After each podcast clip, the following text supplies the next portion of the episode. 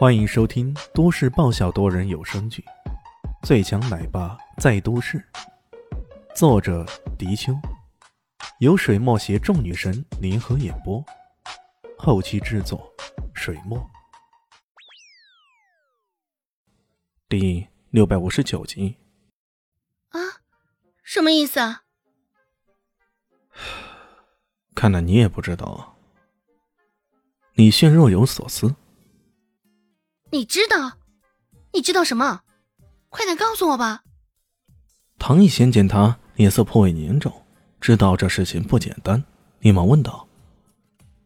李炫耸了耸肩，说道：“具体我哪里知道啊？我也不是你们家里的什么人，我只是猜测而已。”你你怎么做这种胡乱的猜测？吓死人了！那倒不是胡乱的猜测。李炫自然不会胡吹，虽然他的外号就叫做小李胡吹，他是有理由的。在对于唐老太太进行治疗的时候，他留意到老太太精神状态并不是太稳定，有种莫名的隐忧压抑着她。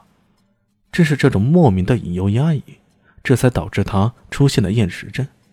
目前虽然他用了巧妙的唤醒知觉的办法。让老太太得以进食，但危机未除，难保还不会有下一次厌食的出现。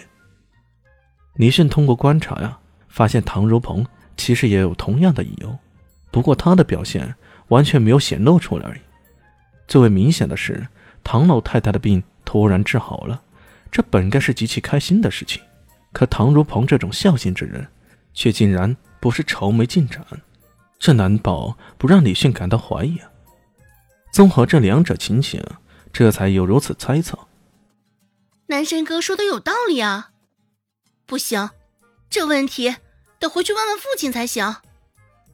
于是送别了李轩后，唐一贤回家了，直截了当的问起了父亲这件事儿来。唐如鹏大吃一惊：“这是谁告诉你的？”直到今天为止，那件事他只告诉过自己长子唐一红。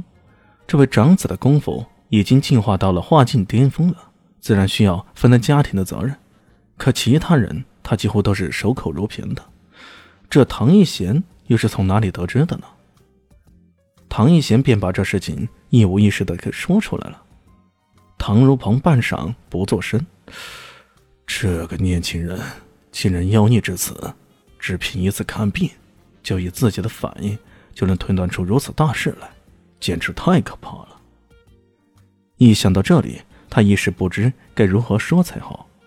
唐一贤一看，得，男神哥又猜中了，于是连忙拉着这唐如鹏的衣袖，说道：“爸，你赶紧告诉我，这到底是什么事儿？”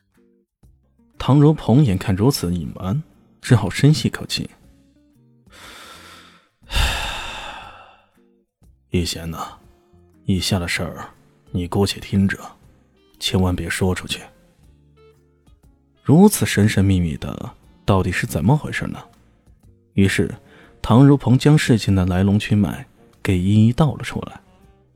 原来，唐家是个习武世家，他们是从古武世界的唐氏家族里分支出来的。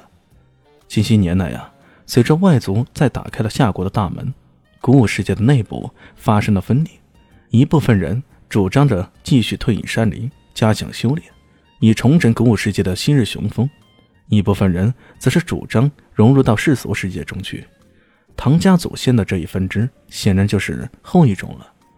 这本来是自己的选择，那也没啥的。不过，在离开古武世界前夕，唐家祖先跟叠翠山庄发生了冲突，最终造成了一场大流血事件。叠翠山庄吃了亏，扬言对方逃到天涯海角。也都要报仇到底。在近百年追杀的过程中，双方各自的损失都相当惨重。最近一次追杀在二十年前，那一次啊，唐家请到了古武世界的德高望重的前辈来调停，这才迫使叠翠山庄做出了口头上的承诺：二十年内，叠翠山庄不得向唐家复仇。不过，转眼之间，这二十年之期却已经到了。尽管在世俗界的很长一段日子，唐家依旧保持着古武世界的很多习惯，也大力培养着族内子弟加强修炼。只可惜啊，世俗界的修炼环境跟古武世界的修炼环境还有很大的差距，更何况还有各种修炼所需的丹药、天材地宝、武功秘籍等等，这些都是世俗界所欠缺的。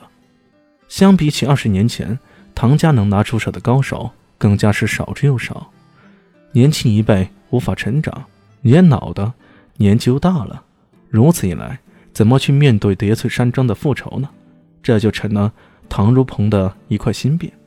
甚至他考虑过选择逃往国外，然而这种举家举族的迁徙势必会引起他人的关注，终究也只是下下之策。说到这儿。唐如鹏长叹一声：“哎，好了，这件事儿你知道就行了，不要说出去。